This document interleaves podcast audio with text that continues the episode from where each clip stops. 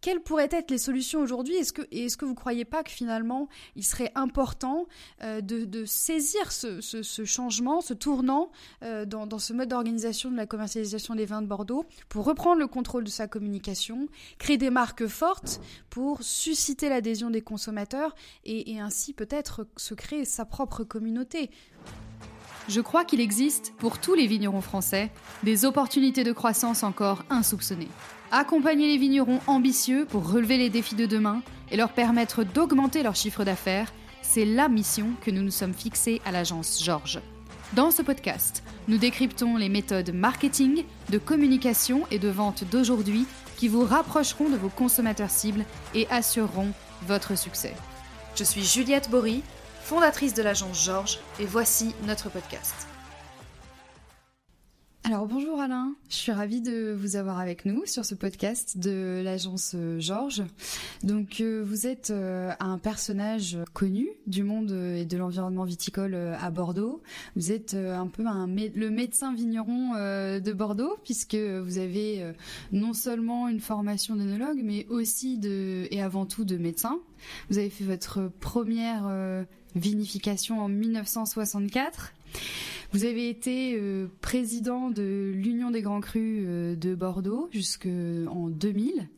Et puis, vous êtes aujourd'hui euh, à la tête du Grand Cercle des Vins de Bordeaux comme président et fondateur.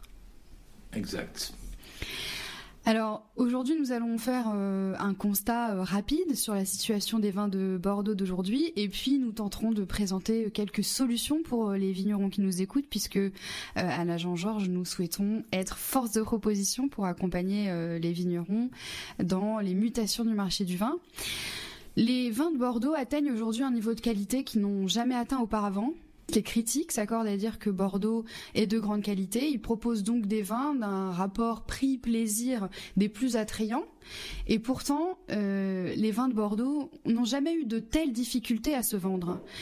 Comment est-ce que vous expliquez un tel écart? Bon, difficilement explicable et, difficile d'accepter que ça puisse être valable. C'est des réponses à apporter. Mais je crois qu'à partir du moment où les prescripteurs du vin, qui sont, sont les sommeliers d'une manière quasi unanime, euh, découragent les consommateurs de prendre des vins de Bordeaux et pour, pour d'autres appellations, il y a déjà un problème. On n'a jamais essayé d'élucider pourquoi, mais cette désaffection est certainement très très responsable de cette, cette baisse de consommation des vins de Bordeaux. Ensuite, on peut imaginer que le style, même si vous avez été très élogieuse en début sur la qualité des vins de Bordeaux, et je partage bien sûr cette analyse, mais le style de Bordeaux, qui est lié à la présence pendant une vingtaine d'années de Robert Parker dans le paysage, qui a effectivement induit les viticulteurs à faire des vins euh, structurés, euh, un peu bodybuildés, euh, très élevés dans le bois, euh, ce, style peut-être n'est-il plus à la mode actuellement et veut-on aller vers des vins un peu plus aériens, un peu plus élégants, un peu plus discrets? Euh, C'est une des hypothèses. Et puis après, il y a aussi la lutte qu'on a fait contre l'alcoolisme. Hein. c'est le médecin qui parle. Je suis ravi qu'on qu'on veuille lutter contre l'alcoolisme, mais qu'on confonde un peu alcool et alcool. Et en tout état de cause, cette baisse de consommation de vin pour coller à une réalité d'autorisation de, prendre le volant euh, a été concomitante d'une baisse de la consommation. Ça, c'est certain. Alors, vous parlez justement de Robert Parker. Est-ce que vous pensez que Robert Parker a pas participé quelque part à une certaine standardisation des vins de Bordeaux, puisque euh, les Bordelais, bon, ça a été une époque faste hein, pour les vins de Bordeaux. Néanmoins, pour plaire à ce critique si célèbre et qui a fait la renommée des vins de Bordeaux, est-ce qu'on n'est pas arrivé à une forme de standardisation? Est-ce que c'est pas peut-être justement là aussi la raison qui a pu euh, créer ce désamour chez les sommeliers, qui sont les prescripteurs? Bah, je crois qu'il va falloir leur demander réellement, faire un vrai sondage auprès des sommeliers. Mais euh, standardisation, oui, c'est-à-dire qu'en réalité, on ne pouvait pas plaire à Robert Parker n'importe où, sur n'importe quel terroir. Euh, il y a, et c'est vrai, euh, une volonté de plaire à Parker à cette époque-là, qui s'est manifestée sur des terroirs plus euh, légers, plus aériens, moins, moins sujets à produire des vins structurés. Et on a ensuite euh, mis dans, dans, des barriques. On s'est dit, c'est la solution, c'est de mettre 100% de barriques neuves. Comme ça, on aura forcément de bonnes notes avec Robert Parker. Et c'est là où on n'a pas été assez judicieux et assez clairvoyant. Je crois qu'il fallait adapter ce que l'on produisait à ce que le terroir nous permettait d'avoir et ce qu'on pouvait avoir ensuite dans les vinifications. Et utiliser un pourcentage de barriques plus adapté. Je pense qu'on a fait, on a pêché par un peu trop d'excès, de, d'extrait d'extraction et d'excès d'élevage. Bien, mais alors finalement, lorsqu'on tire les leçons de cette période, de, cette période par cœur, euh, même si ça a été une période, euh, je le redis, faste pour les vins de, de Bordeaux, pourquoi est-ce que, malgré les enseignements qu'on peut en tirer, Bordeaux continue de courir après ses journalistes et ses critiques de vin pour essayer de plaire à leur goût? Et, finalement, dans tout cela, qu'en est-il du goût du consommateur? Le connaît-on vraiment? Et, croyez-vous que ces consommateurs et même ces prescripteurs, qui sont les sommeliers dont on parlait tout à l'heure, soient des lecteurs assidus de ces revues professionnelles dans lesquelles paraissent ces critiques de vin? Alors, on ne court pas après ces journalistes, c'est plutôt l'inverse, c'est plutôt eux qui courent après les producteurs. Mais enfin, euh, je pense qu'on a quand même besoin d'eux parce que même si, euh, et c'est vrai, euh, on doit se dégager de la prescription de la vie d'un journaliste pour avoir sa propre, sa propre référence, je crois qu'ils sont quand même utiles.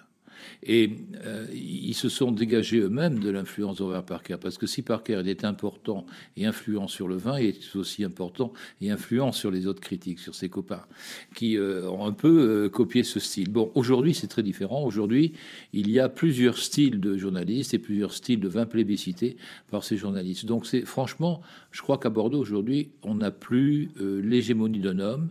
On a une diversité dans les, dans les styles de vin et il y en a pour tous les goûts. Et alors, comment est-ce que euh, ces, goûts de journalistes euh, sont, rapprochés de ceux des consommateurs et comment est-ce qu'on peut retrouver le fil, en fait, finalement, du goût de ces consommateurs qui, eux, ne sont pas des dégustateurs professionnels, qui n'ont pas l'habitude de côtoyer les producteurs, qui n'ont pas l'habitude de, percevoir parfois certaines spécificités ou d'avoir l'occasion de, pouvoir déguster une si large palette de produits? Alors c'est vrai que nous faisons euh, beaucoup de dégustations pour les, consommateurs et nous faisons beaucoup de dégustations pour les sommeliers, beaucoup de dégustations pour les journalistes pour essayer de rapprocher un peu les goûts de chacun. Euh, moi, moi je, crois que euh, c'est simplement dans, l'approche de dégustation qu'on peut avoir une proximité avec le consommateur et, et, faire des vins qui correspondent à ce qu'il attend. Je crois que tant qu'on ne fait pas ça, qu'on continue à vinifier sur un, stéréotype, on, a tort. Maintenant, attention. Euh, à Bordeaux, comme ailleurs d'ailleurs, euh, il y a quand même deux catégories de vins que l'on est en train d'élaborer. Il y a les vins de garde, qui sont des vins qui vont traverser, euh, je dis pas un siècle, mais en tout cas un demi-siècle au moins. Ces vins sont faits pour une longue conservation, une consommation lointaine. Et là, il faut des IPT, il faut de la structure, il faut euh, une complexification par la barrique. Et je dirais que les styles qu'on a atteints avec Robert Parker comme conseil, en fait, à l'époque, sont toujours d'actualité pour ces styles de vin. Toujours. Parce que c'est plutôt sur le long terme que se fiait Robert Parker pour donner ses notes. Puis après, ça s'est un peu raccourci, le délai, pour finalement dire que c'était euh, très bon dans les 3-4 années qui suivaient la mise en bouteille.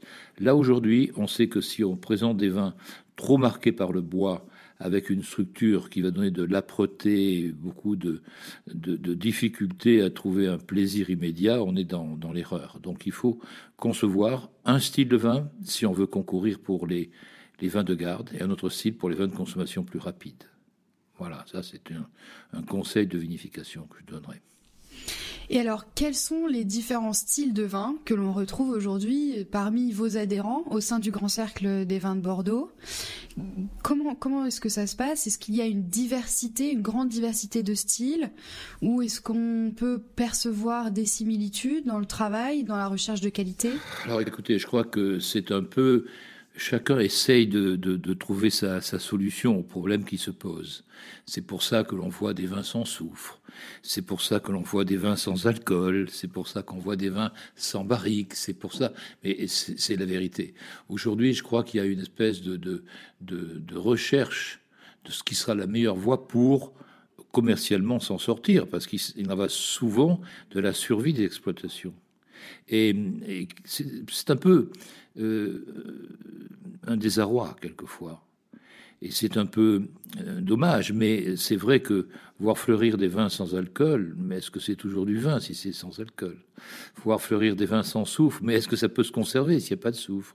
Et, et, puis après, euh, je, crois qu'on on assiste quand même à, une prise en compte de ce que l'on recherche, un plaisir plus immédiat, avec une, viabilité d'une dizaine d'années, un peu dans la production des vins du Grand Cercle avec beaucoup de précautions qui sont prises. Nous avons des commissions de, dégustation, des commissions techniques, faisons des, dégustations internes. On essaye vraiment de se donner euh, euh, beaucoup d'atouts pour faire des vins d'une séduction totale au niveau du, du consommateur.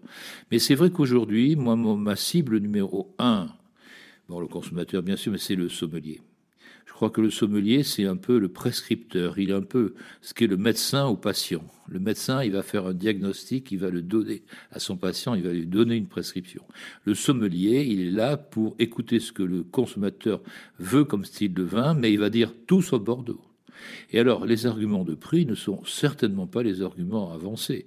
Parce que quand on, voit le prix des Bourgognes sur une carte de vin, franchement, on est beaucoup plus cher qu'à Bordeaux. Alors d'accord, il y a une production moindre, c'est vrai, mais ce n'est certainement pas le prix qui doit être avancé comme argument. Alors après le style, bah, est-ce que c'est les cépages? Les cépages bordelais sont bien connus. D'ailleurs, on est un peu tenu par nos cépages dans une appellation donnée. On ne peut pas utiliser n'importe quel cépage. On n'a pas de pinot noir à Bordeaux, mais on a du merlot et du cabernet sauvignon. Donc en réalité, il n'y a pas eu d'enquête réellement de fait disait hors micro tout à l'heure sur pourquoi le consommateur se détourne-t-il de Bordeaux et pourquoi le sommelier contribue-t-il à ce détournement de choix et quelquefois l'induit-il parce que moi, ça m'est personnellement arrivé d'avoir des sommeliers qui ne me connaissaient pas, ce qui est facile quand même, et qui s'évertuent à me conseiller de commander autre chose que Bordeaux. D'un comble. Alors, justement, on, va, on va reparler un peu des consommateurs. On parle quand même beaucoup d'un phénomène dont on entend partout, c'est la baisse structurelle de consommation de vin en volume. C'est vrai qu'elle est considérable puisqu'on accuse quand même moins 70% de, de, de, de, volume consommé en moins depuis les années 60. Par contre, il y a quand même un chiffre dont on entend beaucoup moins parler, qui est celui qui concerne le nombre de consommateurs. Parce que le nombre de consommateurs, lui, il augmente. Et depuis 2010, il a augmenté de plus de 5,2 points. Donc, c'est vrai que les consommateurs consomment moins en volume. il faut dire que les produits sont aujourd'hui très différents de ceux qu'ils étaient dans les années 60. Et par contre, ils consomment mieux. Et ils sont plus nombreux à consommer. Alors, comment est-ce qu'on peut faire? Euh, Quelles sont les pistes qu'on pourrait proposer pour essayer d'attirer ces nouveaux consommateurs et de les réconcilier avec les vins de Bordeaux? Alors, on ne retrouvera jamais les chiffres des années 60, puisque le vin avait une place dans la consommation et dans le vin, c'était un, une boisson qui donnait de la force et de l'énergie, des travailleurs de force au but de vin. Et, c'est vrai que ça, ça a complètement disparu. Aujourd'hui, c'est une consommation différente, beaucoup plus éduquée, beaucoup plus raffinée. On a plus de consommateurs et moins de, vins consommés. Ben, il faut simplement que les vins produits soient davantage conformes à ce qu'attendent les consommateurs. Donc il faut vraiment faire ce que vous faites, c'est-à-dire enquêter auprès des consommateurs pour savoir quelles sont leurs attentes. Et ce que nous faisons nous aussi, euh, éduquer les sommeliers. Vous êtes par ailleurs conseil œnologue dans de nombreuses propriétés viticoles euh, à Bordeaux. Vous avez été notamment euh, conseil euh, au, château Pavie pendant plusieurs années. Comment est-ce que vous percevez l'avenir et comment est-ce que vous conseillez ces propriétés pour les accompagner dans les mutations du marché du vin aujourd'hui? Alors, tout dépend le, but que poursuit la propriété que l'on conseille. Si, le but, effectivement, comme vous avez cité Pavie, mais vous auriez pu en citer d'autres, Pressac, etc., si le but est euh, d'atteindre un niveau de reconnaissance qui lui permet d'avoir un classement euh, dans ces fameux classements qui sont très importants, je crois qu'on doit essayer, effectivement, d'apporter euh, un conseil qui va de la production du pied de vigne à la façon dont on vinifie de grains de raisin. C'est-à-dire qu'en réalité, il faut, en fonction de l'âge de la vigne, en fonction du terroir, choisir le rendement optimum. Ensuite, la date de vendange qui est importante et, peut-être est-ce que c'est là aussi qu'il faut faire attention à ce que le vin ne soit pas trop chargé en alcool. Très simple finalement de réduire de 20 cm la surface foliaire 15 jours avant la vendange, donne une prescription pour réduire la quantité d'alcool. Et puis après, dans les vinifications, eh bien, il faut faire attention aussi à l'extraction des, des polyphénols tout ceci mérite un doigté, une expérience et beaucoup de dégustation. Donc je crois que si on a affaire à des propriétés qui poursuivent euh, le classement dans une hiérarchie toujours complexe et euh, avec une volonté de faire du très haut de gamme, et on donne un conseil en ce sens. Et si c'est une propriété qui a besoin de, régler euh, sa production au travers de, expertise qu'on peut l'apporter, on le fait aussi, mais avec peut-être pas exactement les mêmes, les mêmes consignes.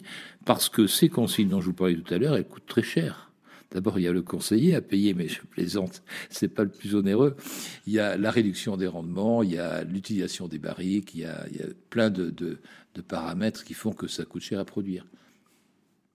Alors, en, parallèle donc de, vos, de votre activité de d'œnologue conseil, vous êtes aussi, donc on l'a dit, président du Grand Cercle des vins de Bordeaux. Je crois que vous travaillez activement avec vos adhérents essayer de trouver des solutions pour, euh, commercialement parlant, retrouver peut-être des débouchés pour vos adhérents qui euh, produisent des vins qui ne sont plus tellement soutenus par le négoce euh, bordelais aujourd'hui. Donc, il faut trouver des solutions, peut-être même des alternatives. Comment est-ce que vous travaillez collectivement avec vos adhérents sur ce sujet. Vous abordez le problème du, négoce qui ne soutient plus euh, la classe de vin que, produit le Grand Cercle, c'est tout à fait exact, mais c'est même pire que ça, puisque les négociants se servent de la notoriété des grands crus qu'ils commercialisent pour commercialiser des vins étrangers qu'ils privilégient parce qu'on gagne plus d'argent en ce sens qu'en commerciant nos produits. Donc, euh, je suis à la fin de, mon, ma carrière professionnelle extrêmement contrarié et furieux de voir le négoce ne plus remplir son rôle. Ce qui veut dire qu'il faut vendre son vin par ses propres moyens, par ses propres réseaux de distribution ou en mutualisant ses réseaux de distribution. Ce serait peut-être l'objet de créer d'ailleurs des maisons de négoce aussi, on verra. Pourquoi pas? En tout cas, si c'était possible, je le ferais. Parce que je trouve que Bordeaux, c'est un flagship remarquable, mais Bordeaux, c'est une diversité énorme qui est unique en France. Et, je crois que se servir de euh, cette qualité qu'est Bordeaux pour vendre des vins étrangers, avec une priorité pour ces vins étrangers par rapport à nos vins, ça me paraît insultant. Je dis bien insultant. Et honte à ceux qui font ça parce que c'est l'appât du gain, simplement, c'est pas autre chose. Peut-être gagnerait-il un peu moins d'argent en vendant les vins de Bordeaux un peu de catégorie inférieure, mais ils en, ils en gagneraient pas mal quand même, et ils éviteraient beaucoup de désarroi dans le vignoble. Ça, il y a peu de monde qui vous le dira, parce qu'effectivement, c'est un sujet brûlant. On ne veut pas critiquer le négoce quand on est tributaire de lui pour vendre son vin ou quand on croit l'être. Moi, je suis ailleurs maintenant, donc je peux me permettre de dire les vérités.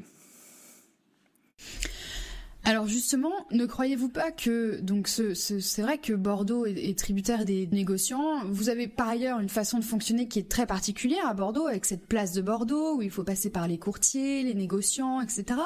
Bon, c'est un partenaire commercial important. Ce sera aussi toujours certainement dans l'avenir. Mais finalement, est-ce que ce, ce fonctionnement qui a consisté pendant des années à confier à un autre que soi le soin de véhiculer une image de marque, de construire une réputation une notoriété, ce qu'il est d'ailleurs très difficile de faire pour plusieurs marques en même temps, quand on est l'ambassadeur et le distributeur de plusieurs propriétés viticoles.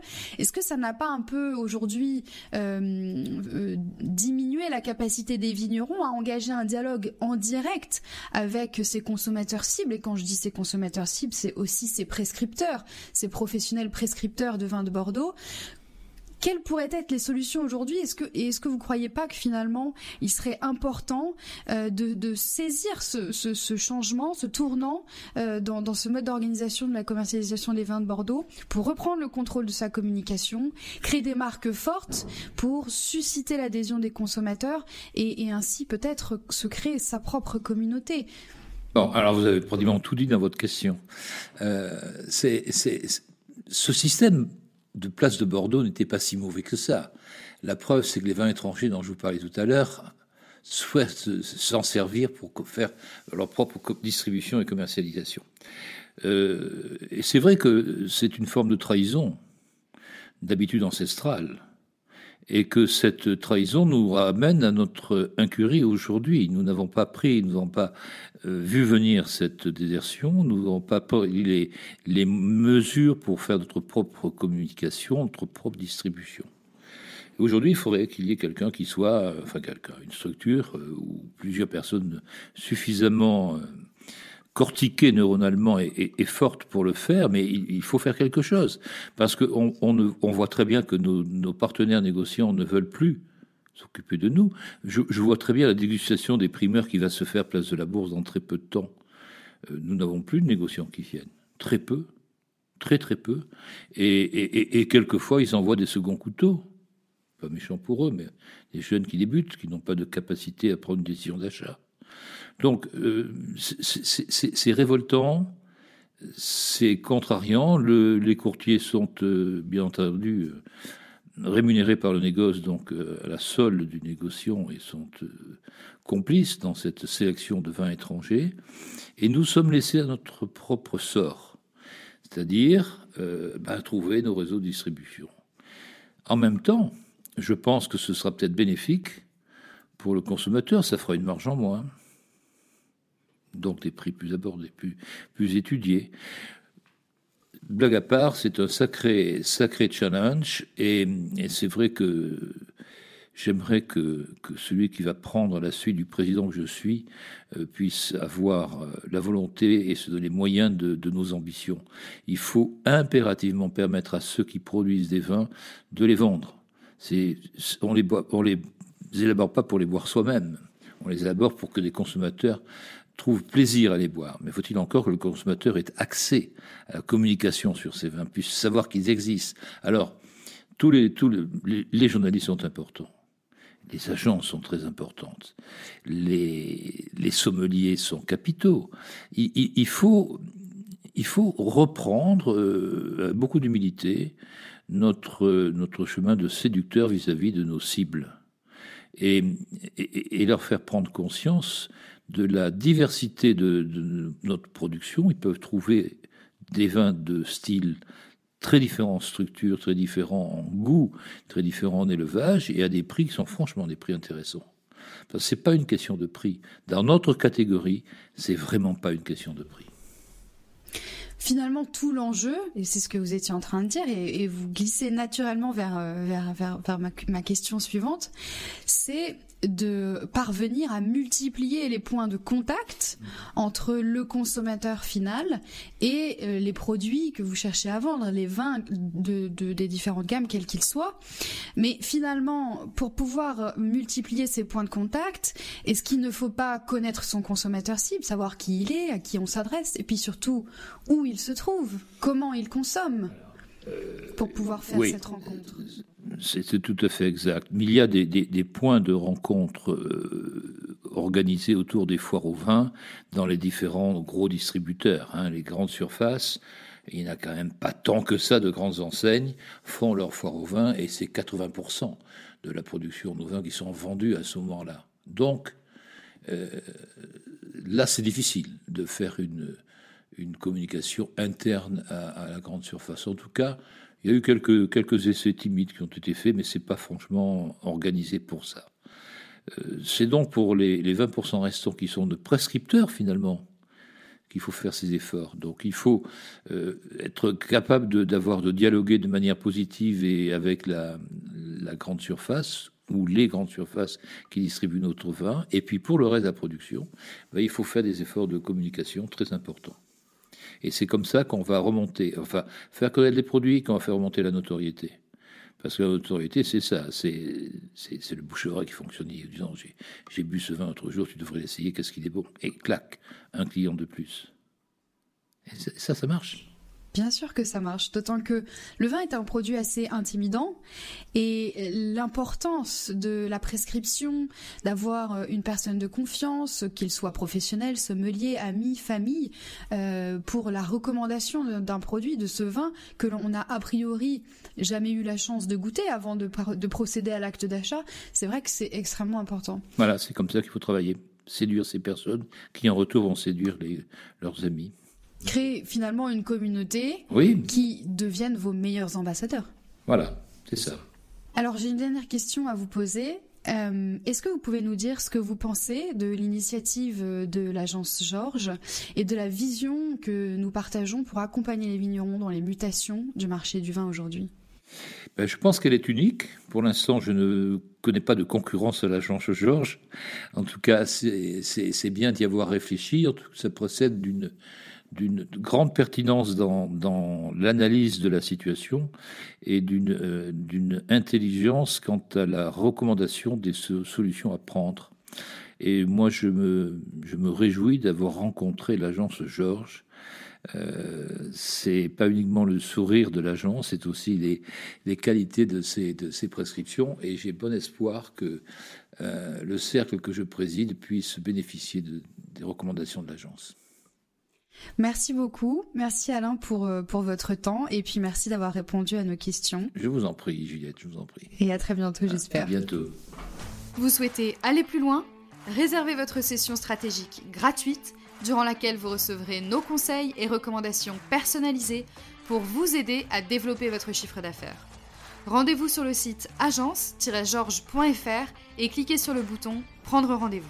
J'espère que vous avez aimé ce podcast si tel est le cas, abonnez-vous pour que je puisse vous partager d'autres stratégies pour atteindre vos objectifs et laissez-moi 5 étoiles, cela me ferait vraiment plaisir.